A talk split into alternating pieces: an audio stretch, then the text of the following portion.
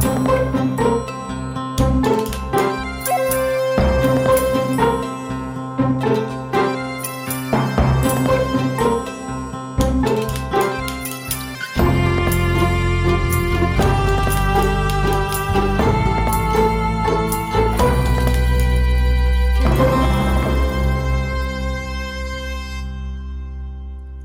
Bonjour, alors euh, bienvenue à ce dernier épisode de la première session de Sciences Sensationnelles, euh, un podcast de vulgarisation scientifique en collaboration avec la CFAC et le Rexus. Donc aujourd'hui, pour notre dernier épisode, on reçoit Véronique Giroux, euh, qui est professeure à la faculté de médecine et sciences de la santé ici à l'Université de Sherbrooke, qui va nous aider à discuter dans le fond de traitement de cellules souches, puis de nouvelles technologies, nouveaux types de traitements qu'on peut utiliser dans la médecine moderne aujourd'hui. Alors bonjour Véronique. Bonjour Méliane, merci beaucoup pour l'invitation. Ça me fait plaisir. Ben, merci à toi. Merci à toi d'avoir accepté. Euh, donc, toi, tu as un laboratoire sur euh, euh, la recherche sur le cancer colorectal à la faculté de médecine de l'Université de Sherbrooke, c'est ça? Oui, exactement. On travaille sur les cellules souches principalement, mais oui, dans le contexte du tractus gastro-intestinal. Fait que oui, le côlon, puis aussi l'œsophage. Donc, on travaille sur ces deux types de cancers-là en particulier, oui. OK. Puis, dans le fond, comment le, c'est quoi le lien entre l'étude du cancer et les cellules souches? Oui, c'est une super de bonne question. En fait, euh, il y a euh, deux, principales fonctions des cellules souches qui vont pouvoir avoir un impact dans le cadre du cancer. Euh, parce que les cellules souches, c'est un peu, moi j'aime bien les appeler les cellules mères. C'est un peu l'espèce de cellule qui est au top de la hiérarchie ou au top de la pyramide, qui va être capable de donner naissance à plein d'autres types de cellules.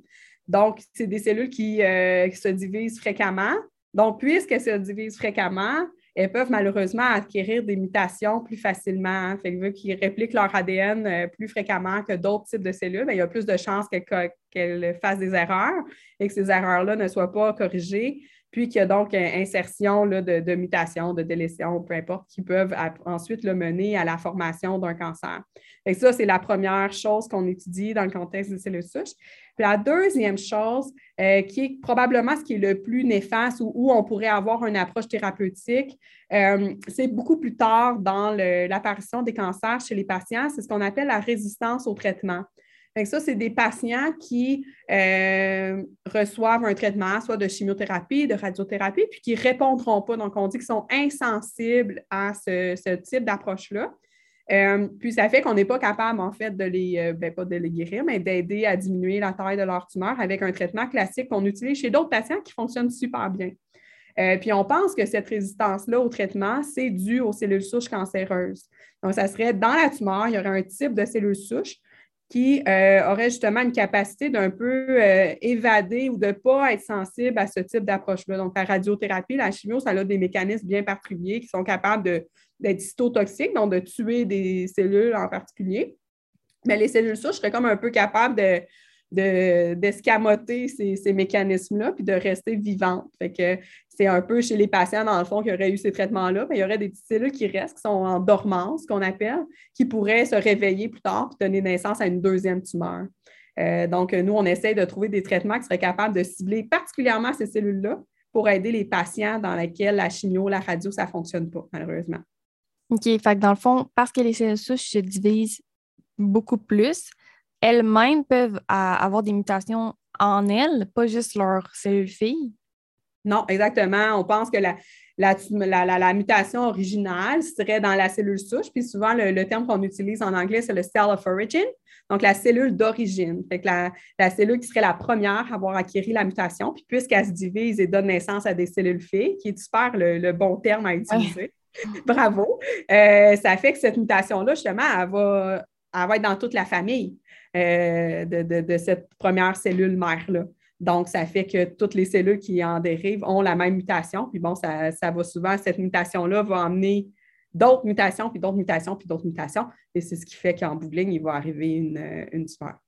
Fait que dans le fond, quand il y a. Euh, quand la tumeur, mettons, est résistante au traitement classique, c'est toute la tumeur parce que justement, elle descend de la, dans le fond, de la cellule souche qui était mutée. C'est pas, mettons, c'est pas comme, ah, il reste un petit morceau, ou juste une cellule qui est mutante, ou c'est plus, souvent, ça va être, mettons, plus un gros morceau de tumeur? Ben, pas nécessairement, en fait. Ça peut être un petit peu les deux. Là, puis il y a de, deux types de résistance.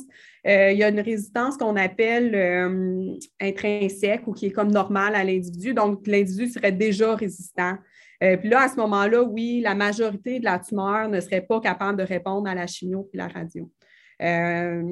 Et il y a un autre type de résistance qu'on appelle plus la résistance acquise. Donc, ça, ça serait une résistance qui, justement, c'est comme si les cellules s'habituent à avoir euh, des doses de chimio, des doses de radio, puis ils trouvent des mécanismes, encore une fois. Les cellules cancéreuses, malheureusement, c'est un peu trop intelligent.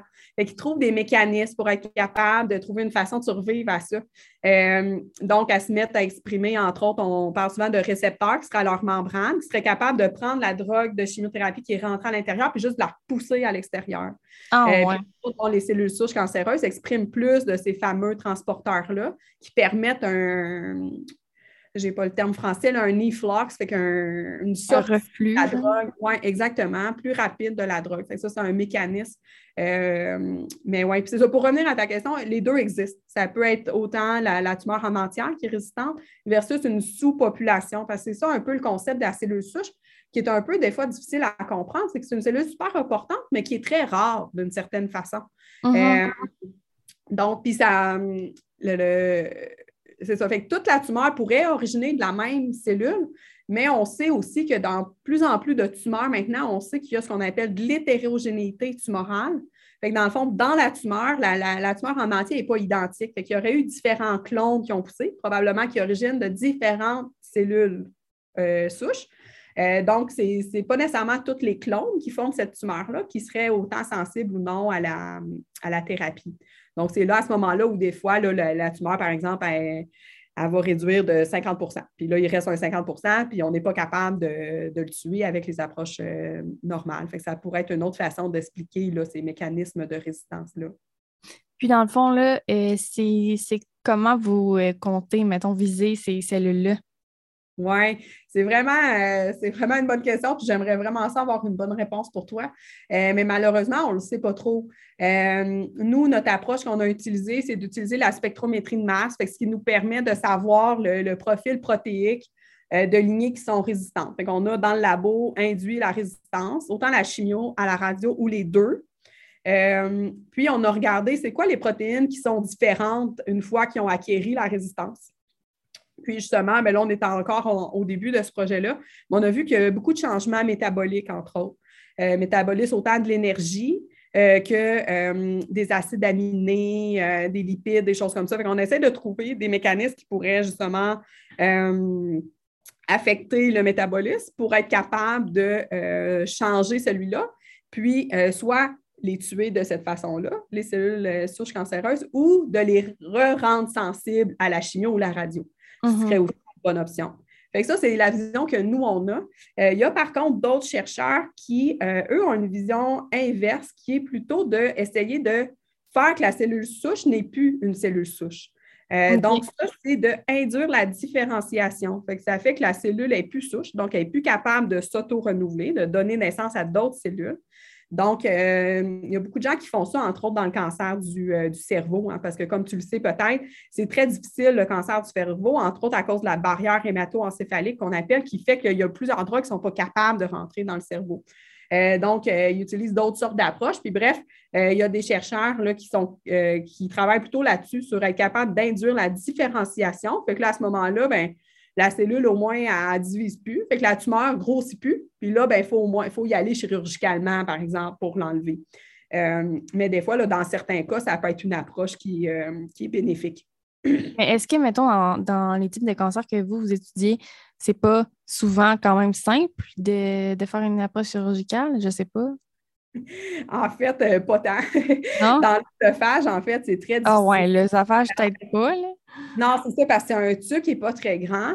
Euh, ben, en fait, ils peuvent faire la chirurgie là, selon elle est où, mais souvent, ce qui fait qu'ils ne sont pas capables de suite de recoudre ensemble les deux bouts de l'œsophage.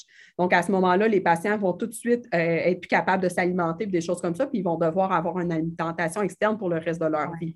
Ce qui est quand même une approche euh, un peu drastique. puis, pour ce qui est du côlon, à ce moment-là, ça dépend beaucoup de où est la tumeur. Euh, si la tumeur est plus, euh, puis là, je ne suis pas chirurgienne, là, fait que vous prendrez ce que je dis avec un grain de sel, mais de ce que moi j'ai compris de mes discussions avec les, chirurgiens et les gastro-entérologues, c'est si, par exemple, la tumeur est très proche du rectum, bien là, à ce moment-là, s'ils l'enlèvent, encore une fois, ils ne sont pas capables de raccorder, fait que les patients vont avoir des sacs, des choses comme ça. donc, oui, c'est une approche possible, mais des fois, selon la localisation où elle est, si elle est grosse, comment elle est petite, euh, tout ça, euh, ce n'est pas toujours une solution.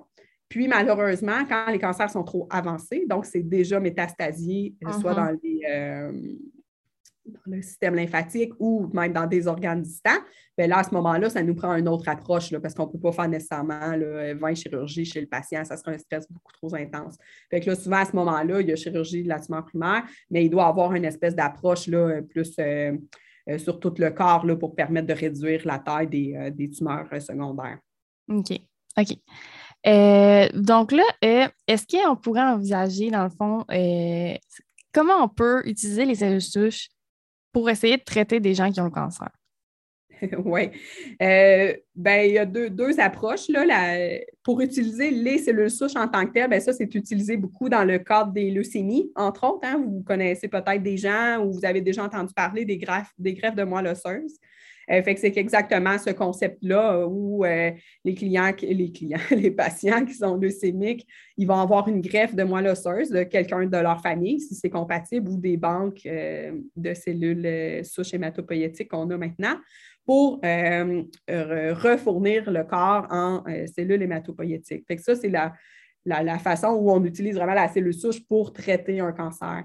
Euh, dans les autres types de cancers, par contre, qui sont plus des, euh, cancers euh, solides, je dirais, ben à ce moment-là, on ne veut pas nécessairement remettre des nouvelles cellules souches, on veut surtout enlever la tumeur.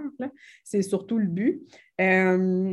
Donc, à ce moment-là, ben, on ne peut pas nécessairement comme réinjecter des cellules souches, ça ne ferait pas nécessairement de sens, mais ça serait plus de trouver un traitement qui ciblerait spécifiquement les cellules souches cancéreuses que je te parlais précédemment pour les tuer, en le fond.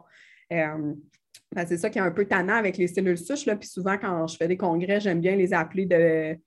Bon, là, j'ai oublié The Good, The Bad and The Ugly, en référence mm-hmm. à au système western, où euh, les cellules souches, là, c'est, super merveilleux. Hein? C'est ce qui a fait que toi, tu es vivante, puis que moi, je suis vivante, puis qui a fait tous les, bébés sur cette planète.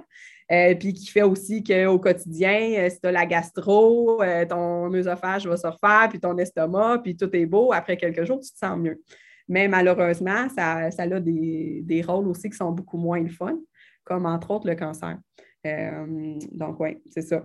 bref, il y a une espèce de fine-tuning qu'il faut trouver là, euh, où on veut que les cellules souches prolifèrent, mais s'ils prolifèrent trop, bien, ça, forme une tumeur. c'est comme de trouver l'espèce de bon équilibre. il y a quand même beaucoup de recherches pour justement essayer de trouver l'espèce de switch euh, qui fait qu'elle passe à l'état où elle prolifère trop. Mais tout à l'heure, on disait, ah, on ne peut pas enlever, mettons, une tumeur à l'œsophage si simplement parce qu'on ne peut pas recoller les deux bouts. Mais est-ce qu'on ne mm-hmm. pourrait pas, mettons, prélever des cellules souches d'un patient puis y, refaire un œsophage? Théoriquement, oui. On a même déjà essayé d'avoir cette idée folle-là dans le labo, un petit peu, euh, comment on pourrait reconstruire un œsophage. Euh, euh, puis, tu sais, oui, je dirais que c'est ça serait le rêve ultime, en fait, là, euh, mais ce n'est pas, euh, pas si simple parce que les, cellules souches aussi, c'est comme moi, par exemple, je travaille sur les cellules souches de l'œsophage, mais ça, ça refait juste la partie de l'épithélium. Tu sais, à l'extérieur de ce tube-là, tu as aussi as du muscle, tu as des cellules stromales, tu as plein de sortes d'autres cellules qui ne dérivent pas de la même type de cellules souches. Mm-hmm. donc, c'est quand même plus complexe. Euh, puis il y a le côté aussi euh, production, il euh, faut quand même qu'il y ait une espèce de support pour produire tout ça. Mais, mais c'est certain que théoriquement parlant, ça se ferait. Théoriquement parlant, ça se ferait, c'est certain. Mais, là, on n'est pas rendu là encore de construire une structure cylindrique. Avec comme différentes couches de tissus différents. Là, ouais. Exact, mais c'est sûr qu'il y a des gens qui travaillent là-dessus. Nous, on fait moins ça, l'espèce de côté génie tissulaire qu'on appelle ou qui est une reconstruction de tissu. Euh, mais ça se fait dans d'autres contextes, entre autres euh, la peau. Pour mm-hmm. les gens qui, les grands brûlés, par exemple, il y a des, beaucoup de labos à Québec euh, qui sont extrêmement impliqués dans ce type de recherche-là ou justement, là, avec euh, des bouts de peau sains du patient qui a eu des, brûlures, euh, sont capables de reconstruire de la peau, puis cette peau-là va être greffée. Euh, puis ça répond super bien, là, ça l'aide beaucoup ces patients-là. Fait que ça, c'est une option. sinon, c'est fait aussi beaucoup. J'ai vu récemment des études dans, dans la cornée, dans l'œil, fait que des gens qui ont perdu la vision, ils vont utiliser l'autre œil qui voit encore bien pour prélever des cellules souches dans cet œil-là, reconstruire une espèce de cornée dans le labo, puis ensuite, il va avoir ré, réimplantation ou réinjection des cellules souches. Là, j'oublie un petit peu exactement la, technique qu'ils utilisaient. Euh, mais oui, de plus en plus de, labos travaillent là-dessus, parce que c'est sûr que ça, euh, une cellule souche, théoriquement, ça peut faire un organe en entier. Là, fait que ça serait quand même le fun. Euh, ça réglerait beaucoup des problèmes de, manque d'organes à cause du don d'organes, puis les, les, gens qui sont en attente de greffe. Euh, puis en plus, ça vient de toi, hein? donc il n'y a pas le, problème de, rejet. puis de trouver quelqu'un qui est compatible, puis tout ça. Fait que ça l'aiderait beaucoup, beaucoup, beaucoup, cette recherche-là, puis cette, euh, cette avenue-là clinique, c'est certain. Mais euh, on n'est pas tout à fait rendu là encore. Puis si, dans le fond, on parle de greffe, on ne peut pas greffer un œsophage? Bien, théoriquement, oui. Je ne sais pas si ça se fait, pour être honnête, mais, mais oui théoriquement, ça se ferait, mais en général, je pense que les, gens qui sont en attente de greffe, c'est beaucoup plus pour des organes vitaux. Oui, oui, je sais, mais je veux dire, tant qu'à ça, euh, il y a ben quand même quelqu'un qui donne ses organes. Là, fait que si je veux prendre un oesophage. Euh, théoriquement, je pense que ça pourrait se faire. Je ne vois pas pourquoi ça ne pourrait pas. Hmm, intéressant. Parce qu'il y a plein d'autres morceaux. Là. Oui, euh, on prend les organes vitaux parce que je pense qu'on est peut-être un peu surchargé sur juste essayer de sauver, mettons, les cœurs dans les gens, là, puis on pense pas nécessairement à ça. C'est un peu. Euh, oui, je pense que c'est juste le, côté, le patient cancéreux, euh, on ne peut pas le mettre en attente d'une greffe de d'œsophage pendant quatre ans. Oui, c'est ça. Parce qu'il va mourir. Fait que souvent, on doit avoir une approche beaucoup plus agressive rapidement. Fait je pense que c'est là qui est le problème un peu, là, versus souvent les patients qui sont en attente de greffe. C'est la seule option qui leur reste. On ne peut plus rien faire pour eux, puis on fait juste attendre qu'il y ait en Hein? Mais là, dans ce cas-là, on a une autre approche. Mais tu sais, je, pense que ta pensée, ça serait super cool, en fait, si on pourrait faire ça. Mm-hmm. Euh, mais, oui, c'est ça. Ça serait un risque à prendre, je pense. OK. Euh, donc, quand on parle de traitement futuriste, qu'est-ce qu'on veut dire? Là? Parce que, tu sais, oui, on est comme, ah, euh, on utilise déjà des greffes de moelle osseuse, mais à part ça, qu'est-ce qu'on veut dire? Oui, ben, il y a la, greffe de peau, comme je t'ai parlé, l'œil. Moi, je trouve ça super intéressant. Il n'y a quand même pas tant que ça de, traitement maintenant pour les gens qui sont euh, aveugles ou des choses comme ça. Fait je trouverais ça vraiment le fun que des gens qui sont nés aveugles ou qui ont perdu la vision hein, à cause d'accidents ou des choses comme ça qui puissent revoir. Moi, j'avoue que c'est une des choses, je pense, qui me ferait le plus de peine de perdre, de, perdre la vision. Moi, une autre approche que je trouve super intéressante, c'est pour les euh, patients diabétiques, parce que c'est quand même une maladie qui atteint beaucoup, beaucoup, beaucoup de mm-hmm. personnes sur la planète.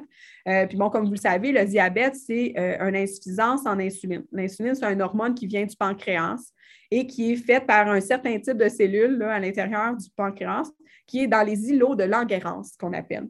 Euh, et c'est bon, ces îlots-là qui sont déficients chez les patients diabétiques. Il y a beaucoup, beaucoup de recherches qui travaillent justement à euh, refaire en labo des îlots de Langerhans qui pourraient être ensuite injectés dans le pancréas de patients diabétiques, permettrait de repopuler le pancréas et ferait que ces personnes-là hein, n'auraient plus besoin d'injection à l'insuline, n'auraient plus besoin des espèces de pompes maintenant qu'ils peuvent avoir sur leur peau euh, pour euh, l'insuline. je pense que ça, pour moi, je trouve que ça serait vraiment cool si ça, ça pourrait se rendre jusqu'à la clinique. Ils sont quand même assez proches d'être proches de la clinique c'est surtout pour les gens de diabète de type 1, c'est ça?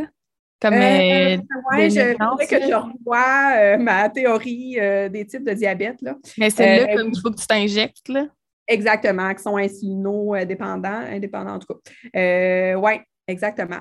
Donc, ça, je trouve que ça serait quand même assez cool. puis sinon, ben, je pense que ça va un peu avec ce que tu disais tantôt, hein, si on peut se rendre avec la. être capable de faire un organe dans le labo, puis être capable d'injecter ça. Euh, ça, je pense que ça serait génial. Puis, tu sais, il y a des organes qui ne sont pas quand même très structurellement difficiles. De reconstruire un cœur, c'est une affaire. Mm-hmm. Euh, mais, il y a des organes qui sont un peu plus. Euh, qui ont une morphologie un peu plus facile, peut-être, entre autres, comme exemple le foie ou la rate, des choses comme ça. Ou peut-être sans même être capable de faire un foie au complet, mais être capable d'en faire une partie. Par exemple, les patients qui ont de la cirrhose ou des choses comme ça, on pourrait avoir une chirurgie qui enlèverait la partie malade, puis on pourrait avoir une, greffe, là, ou une, je ne sais pas comment ça s'appellerait chirurgicalement, mais une reliaison avec le foie qui aurait été fait dans, un labo. Fait ça, je trouve que ça serait vraiment, euh, vraiment cool. Fait bref, je pense que c'est un peu là que tout le monde essaie de s'en aller. c'est sûr aussi que côté euh, translationnel, nous, dans le labo, euh, oui, on veut guérir des maladies, mais tout ça, ça vient aussi avec des fonds de recherche puis des choses comme ça. Fait plus qu'on est proche des patients, plus qu'on est proche de guérir quelque chose, euh, plus que généralement les sous s'en viennent dans le labo, puis que là, on peut faire la recherche qu'on veut. Fait que c'est sûr que ça motive beaucoup les gens qui travaillent sur euh, les cellules souches ou la, régénération titulaire, euh, tissulaire ou des choses comme ça. Est-ce qu'il y a d'autres gens à la faculté de médecine qui travaillent sur la régénération tissulaire? Euh, sur la régénération tissulaire, oui. Sur le génie tissulaire, non. Euh, pas tant que ça. Euh, il y a une personne, par exemple, à la faculté de génie, Patrick Vermette, qui travaille quand même beaucoup là, sur le génie tissulaire. si tu as la chance de l'inviter, il est vraiment super le fun. Puis on s'est parlé souvent, justement, c'est avec lui qu'on essayait de trouver des projets fous, de construire un petit œsophage ou un petit intestin.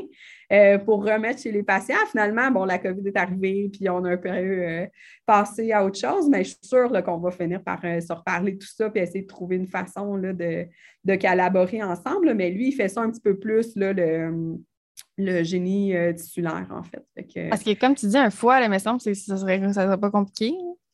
Bien, ça ne serait pas compliqué, je pense, le côté cellulaire, mais il y a tout le temps, tu sais, un foie, il y a des veines là-dedans. oui, peut-être le côté.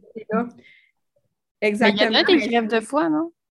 Oui, mais ils sont déjà là, les vaisseaux, right? Mais euh, on le sait quand même que quand tu greffes deux bouts ensemble, souvent la vascularisation va être capable d'aller euh, comme euh, repopuler l'autre partie. Là. Fait que je suis sûre qu'il y aurait sûrement façon de faire quelque chose, mais c'est définitivement moins mon, euh, moins mon domaine. Oui, parce que mettons qu'on le taille rap avec l'autre bout de foie, puis on, on, mettons, on enlève les tailles rap, genre, je sais pas, six mois plus tard, ça devrait être correct. Peut-être, je sais pas. Imagine là, que théoriquement, tout ça, ça pourrait se faire. Là. Hmm. OK. Euh, est-ce qu'il y a des dangers à utiliser euh, des traitements de ce genre-là? Tu veux dire les greffes d'organes? Ben, mettons, des, traitements qui, impliquent des cellules souches? Oui. Euh, je pense que le plus gros problème pour des patients qui sont normaux, par exemple, euh, c'est toujours le, cancer. Euh, parce qu'entre autres, il y a certaines façons qu'on peut, mettons, activer plus les cellules souches pour en cas de blessure ou comme exemple la, la, la peau, des choses comme ça. Mais si tu actives trop les cellules souches, bien là, sont encore une fois plus enclines à avoir des mutations. Fait que ça, c'est le temps un peu le, downside où justement, tu veux trouver l'espèce de bonne balance là, entre euh, qui soit active, euh, mais sans que ça soit trop. Ça, c'est définitivement le côté négatif. Puis sinon, peut-être un aspect que moi, j'étudie moins, mais qui est quand même très important, je pense c'est tout l'aspect éthique qui vient avec ça. Hein. Euh, originalement, il y a quand même beaucoup de la recherche qui se faisait sur les cellules embryonnaires. Euh, mais ce n'est pas dans toutes les cultures où c'est accepté. De la, parce que souvent, ces cellules-là venaient de, de fœtus que, les gens pouvaient avoir avec l'avortement.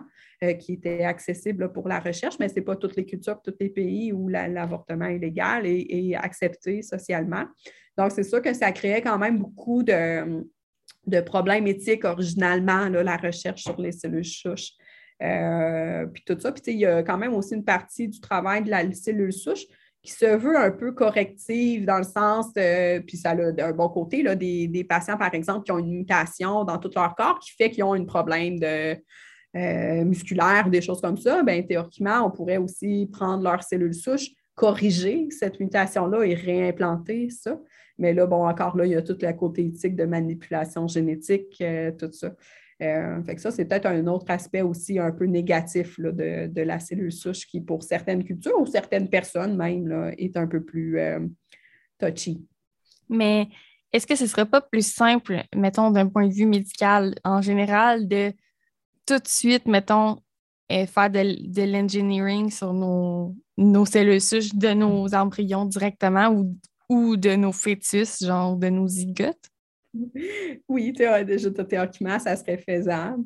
Euh, je pense que c'est là que, éthiquement, il y a beaucoup de questions sur, le... Euh, c'est un peu, je pense, comme dans certaines cultures, quand tu veux avoir des filles, tu ne veux pas avoir des garçons, ou l'inverse, ou des choses comme ça. je pense que là, ça devient un peu euh, touchy, là, dans le sens, moi, quand j'ai eu des enfants, je n'ai pas choisi, là, ils vont savoir les yeux bruns, ils vont savoir les yeux je pense que ce côté-là devient un peu plus difficile. Fait je pense que ça serait un débat éthique qui serait, mais, qui serait quand même difficile, ce côté-là. Mais moi, personnellement, je, suis à l'aise avec le côté où un, adulte ou même un enfant qui a une, mutation génétique euh, qui, pourrait être corrigée euh, une fois qu'il est né, puis que ça pourrait faire qu'il va vivre plus longtemps, puis qu'il n'y a pas trop de danger à ça. Moi, moi personnellement, je serais à l'aise avec ça. Mais euh, je pense que ça serait définitivement très spécifique à tout le monde. mais oui, théoriquement, théoriquement, ça pourrait se faire. Mais aujourd'hui, est-ce qu'on j'ai entendu parler qu'on on est capable d'induire des cellules souches euh, totipotente, là, avec les. les Oui, les quatre euh, combos patentes d'hormones. Mais est-ce qu'aujourd'hui, mettons, la plupart de la recherche se fait avec ça ou c'est encore avec des, cellules souches embryonnaires? Euh, non, on s'est beaucoup éloigné de la cellule souche embryonnaire, justement, depuis qu'on a ce que tu parles, avec les, les cellules souches pluripotentes induites qu'en anglais, on appelle les IPSC. Fait que ça, c'est euh, une étude quand même assez remarquable qui ont gagné d'ailleurs le prix Nobel récemment, euh, qui utilise les facteurs Yamanaka. Donc, oui, c'est quatre facteurs que, euh, là, on s'entend qu'ils en ont testé des millions puis ont fini par trouver la bonne combinaison. Quand tu mets ces quatre facteurs-là dans n'importe quelle cellule différenciée, des fibroblastes, des cellules de la peau, peu importe, tu es capable de les retourner à un état de pluripotence. Mais ça, c'est comme un état plus tard que la cellule souche euh, mm-hmm. originale. La, cellule souche qui est la plus potente, on l'appelle totipotente. potente. Ça, mm-hmm. c'est celle qui est même capable de faire euh, le placenta, qui est capable de faire le, sac et tout ça. c'est la seule qui est vraiment capable de faire un embryon en entier. Mais la cellule pluripotente est capable de faire le fœtus en tant que tel, mais elle ne serait pas capable de le maintenir. C'est ça, oui. Exact, on se comprend. Mais euh, bref, il y a beaucoup, beaucoup, beaucoup de recherches qui se fait avec ces cellules-là maintenant pour justement éviter le côté éthique des cellules embryonnaires. Mais aussi, l'avantage de ça, c'est que c'est ta propre cellule. Fait que disons, exemple, que toi, tu as euh, une maladie qui est causée par une mutation dans le gène X qui fait que, euh, je ne sais pas, tes muscles ne sont, euh, sont pas normaux. Ben, théoriquement, je pourrais prendre une cellule de ta peau, je pourrais induire sa pluripotence avec ces quatre facteurs de Yamanaka elle redeviendrait une cellule souche pluripotente. Et ensuite, maintenant, on a beaucoup, beaucoup de protocoles qui nous permettent de redifférencier cette cellule pluripotente en à peu près toutes les cellules du corps humain. Donc, on serait capable de reformer un muscle, théoriquement, et réimplanter ce muscle-là à la place de ton muscle malade, pour dire quelque chose. Euh, donc, ça, c'est quand même beaucoup étudié. Puis c'est là que le génie, euh, euh manipulation génétique vient beaucoup. Parce que justement, vu que si c'est une mutation euh, somatique dans ton corps qui crée cette maladie-là, bien, cette mutation-là, elle existe aussi dans ta cellule de la peau, right? Fait que là, il la corrige, refont un nouvel organe, puis te le réimplante.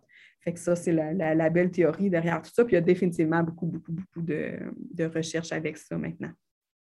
Est-ce qu'il y a aussi, il y aurait une façon d'utiliser euh, des nouveaux traitements pour essayer de prévenir la vieillesse?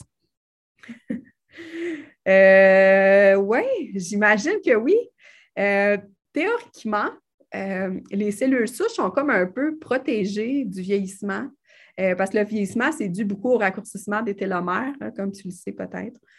donc, les cellules souches sont connues pour avoir une activité de la télomérase supérieure pour permettre l'allongement des télomères. Puis, il y aurait des plus longs télomères de base.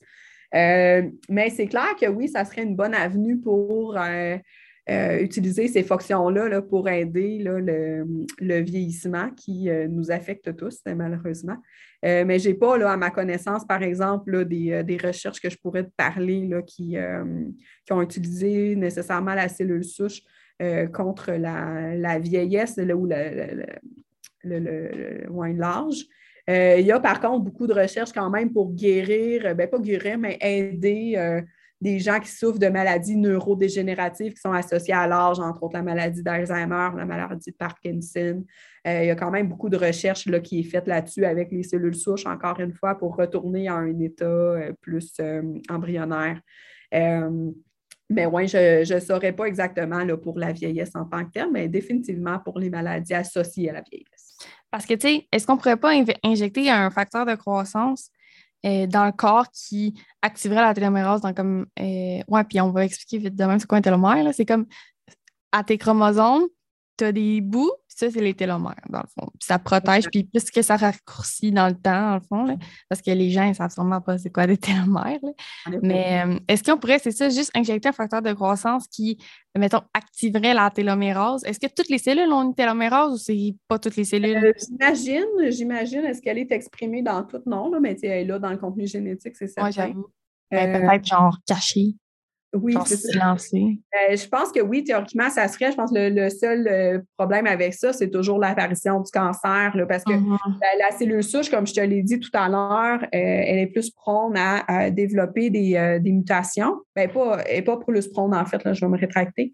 Ça va y arriver plus souvent parce qu'elle se prolifère plus rapidement. Cependant, là, elle a quand même beaucoup de mécanismes pour justement pas avoir des mutations tout le temps. Ils ont des capacités à réparer leur ADN qui est de beaucoup supérieur aux cellules standards, mais ce n'est pas parfait. Donc, à un moment donné, ça finit quand même qu'il y a des mutations. Mais euh, si on activerait la télomérase en tout, euh, ben là, les autres, ils n'ont pas nécessairement les mécanismes pour être capables de réparer leur ADN souvent. Fait ça, c'est un peu le rôle de la télomère, euh, du raccourcissement des télomères. Hein. c'est que les cellules, à un moment donné, ben, ils ne peuvent plus se, diviser, ils vont mourir, puis ça va éviter qu'il y ait trop de mutations. fait je pense que ça serait quand même assez dangereux de faire ça. Là. Je ne suis pas une experte des télomères, là, mais je n'ai pas l'impression que que ça serait une bien bonne idée euh, pour la survie humaine. oui, j'avoue que si on devient plein de cancers. Oui, ben c'est ça. Mais euh, ouais, c'est ça. Je pense qu'encore une fois, ça revient beaucoup à ce que j'ai déjà dit, hein, c'est de, trouver la balance entre le, côté positif de la cellule souche tout en évitant euh, les, côtés négatifs. Mais bon, ça, c'est l'histoire de nos vies. Hein. Dans tout, il ne faut, faut pas aller dans l'excès puis trouver une balance. Est-ce que tu es au courant aussi? Euh, j'ai entendu dire qu'il y avait des, des, dans le fond, des traitements pour le cancer euh, avec des gens de petits robots qui vont genre cibler. Non? OK, ça ah. Mais qui vont cibler les, les zones hypoxiques. Euh, ben, je sais pas, des, ben, des robots, tu veux dire un, vrai robot qui peut mettre une drogue dans la zone hypoxique ou. Non, c'est genre des nanorobots ou. Ah, en fait, je pense que c'est des bactéries moins comme. C'est comme des, des, petits robots, mais pas robotiques. Là. Oui, bien, euh, je ne sais pas si c'est le groupe à la faculté des sciences, là, Tatum, là. Je pense qu'eux, ils ont un modèle un peu comme ça, d'une espèce de bactérie qui serait capable de reconnaître spécifiquement les cellules euh, cancéreuses, puis de libérer peu importe ce qu'il y a dans la bactérie, là, dans ces cellules-là. Fait que ça, c'est une approche. Euh, sinon, il y a une autre approche qui se fait beaucoup, c'est de de, de lier deux drogues dans le sens avoir, exemple, la molécule de, radiothérapie ou de chimiothérapie qui serait jumelée à quelque chose qui va reconnaître spécifiquement les cellules cancéreuses. Parce qu'il est beaucoup problématique hein, dans les, les, traitements de cancer, c'est que c'est vraiment rough. Vraiment, vraiment pas. Je ne sais pas si vous avez là, des gens dans votre famille qui ont eu à traverser ça, mais c'est des épreuves euh, sur le corps qui sont extrêmement difficiles. Euh, puis pourquoi? Ben parce que euh, les gros médicaments qu'on lui donne, là, ben, ça tue les cellules mais ça ne tue pas juste les cellules cancéreuses, ça tue beaucoup de, cellules normales. Euh, mm-hmm. c'est pour ça, entre autres, que la perte des cheveux, euh, qui va avoir beaucoup de problèmes intestinaux, entre autres, parce que le, système intestinal se, se, renouvelle extrêmement rapidement. Euh, donc, ils sont très sujets à ce type de drogue-là. donc, le, de joindre la, la, radio ou la chimiothérapie à une molécule qui viserait spécifiquement les cellules cancéreuses, ça permettrait beaucoup de réduire les effets secondaires.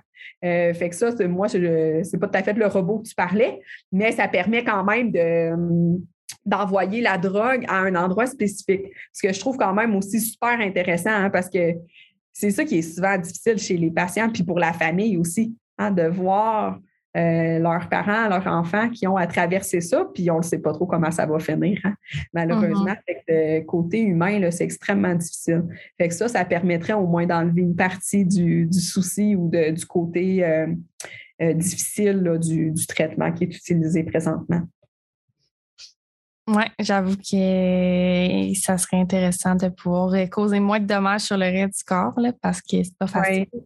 Non, exactement. Puis ça, c'est une autre partie qu'on étudie quand même beaucoup dans le labo également, euh, parce que la radiation, entre autres, ça tue beaucoup les cellules normales. Puis on a un type d'inflammation de, l'œsophage qu'on appelle l'œsophagite en lien avec la radiation. Donc, les patients qui ont des tumeurs en, région thoracique, euh, quand ils vont avoir leur irradiation, bien, ça va affecter beaucoup l'œsophage, euh, ce qui crée beaucoup de reflux, des choses comme ça. Fait qu'on travaille, entre autres, sur essayer de de faire que la cellule souche serait capable de réparer le tissu un petit peu plus rapidement pour être capable de, limiter euh, les, effets secondaires de, ce type d'approche-là. Je pense que j'ai plus de questions là, à moins que tu aies d'autres. Euh, ah, ça a été vraiment le fun, puis c'est vraiment le fun de parler de cellules souches. Hein. Je pense que je mentionnerais juste les, les, cellules souches, ça a été découvert au Canada en plus. Ah ouais? Euh, oui, deux chercheurs, euh, Thiel et McCullish. Euh, donc, sont, sont connus comme les, les pères des cellules souches, puis c'est deux Canadiens. donc, oui, c'est mon petit clin d'œil à la, à la recherche canadienne. C'est intéressant, je ne savais pas. Hmm. Oui.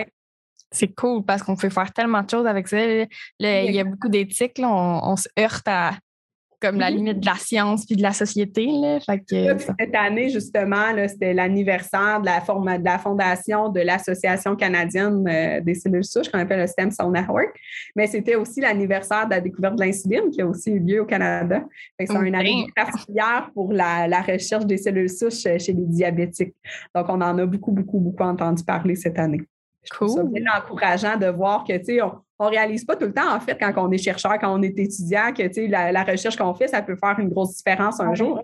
Les gens qui ont découvert P53 ou qui ont découvert l'insuline ou qui ont découvert la pénicilline, quand ils faisaient leur expérience, ils n'étaient pas comme Oh wow, moi je pense qu'aujourd'hui je vais découvrir quelque chose de Oui, non, c'est sûr. Euh, c'est ça. On ne sait jamais en fait les travaux qu'on fait, la différence que ça pourrait faire. C'est ça qu'on est important de garder en tête pour garder la motivation dans, dans la recherche tout ça. ça peut être mon petit mot d'encouragement pour les, les étudiants gradués. merci Véronique d'être venue nous parler euh, de ces nouveaux traitements-là. C'est vraiment intéressant. Je pense que ça va pouvoir euh, aider à comprendre un peu là, pour certaines personnes euh, que c'est ça, parce que c'est nébuleux un peu. On entend parler, mais on ne sait pas trop.